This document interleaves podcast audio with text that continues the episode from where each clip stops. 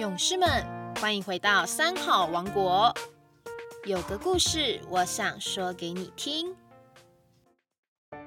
各位三好勇士们好，我是台中市大里区涂城国小校长刘淑秋，今天和宝贝们一起讲故事给您听。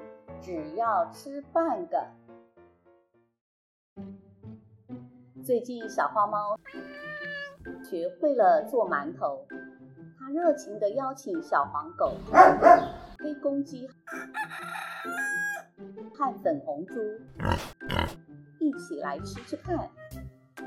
第二天下午，大家兴奋地来到小花猫家聚会，开心地吃着馒头。小花猫更是得意洋洋地捻着胡须问：“好吃吗？我做这种杂粮馒头，不甜又营养。”大家喜欢吃吗？我做了很多，一定够吃。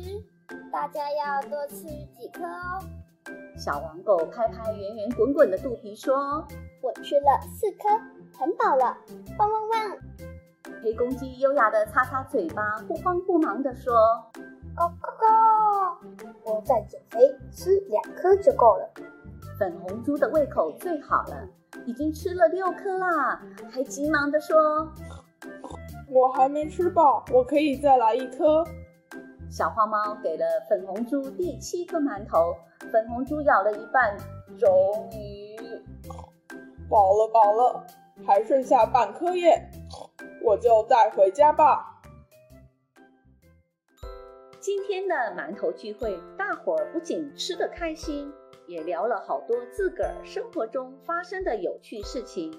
小黄狗提到，最近主人常带我到学校散步、跑操场，而且主人都会自备垃圾袋，将我大出来的黄金带回家丢掉。汪汪汪！黑公鸡提到，最近清晨比较冷，要早起啼叫，真辛苦。咯咯咯！粉红猪拍拍肚子说。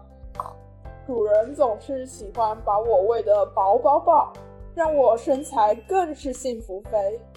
小花猫提到：喵喵，我最近迷上烘焙课程，一直研发好料理。谢谢小花猫，你的手艺真好。大伙儿异口同声：谢谢小花猫。大家都心满意足地离开小花猫的家。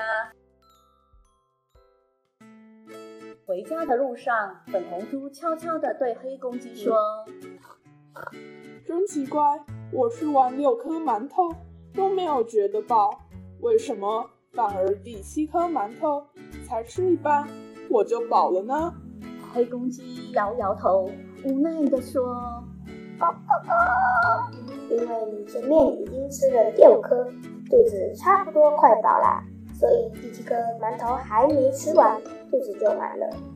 粉红猪摇摇手指，笃定地说：“不对，不对，我认为第七颗馒头一定加了什么神奇的配方，所以我才吃半颗就饱了。现在我把剩下的半颗带回家，明天一早我只要吃这半颗馒头，就不会饿肚子了。我很聪明吧？”第二天，粉红猪真的只吃了半颗馒头当早餐，但是它整天都听到自己的肚子在唱歌。半颗馒头让粉红猪肚子饿得咕噜咕噜叫，最后它实在饿得受不了了，只好再跑去找小花猫，可怜兮兮地说：“拜托，再请我吃六颗馒头吧。”亲爱的三好宝贝们，你认为粉红猪真的只需要吃第七颗馒头的一半就会饱吗？如果你是小花猫，你会不会再请粉红猪吃六颗馒头呢？亲爱的小朋友，你认为小花猫、小黄狗、黑公鸡和粉红猪是不是好朋友呢？大家在学校要跟同学做好朋友、好同学。我们可以做到哪些事情呢？今天的故事只要吃半个，好听吗？希望所有的三好勇士们都能和同学相亲相爱。如果喜欢有个故事想说给你听，下个星期三见，再见喽。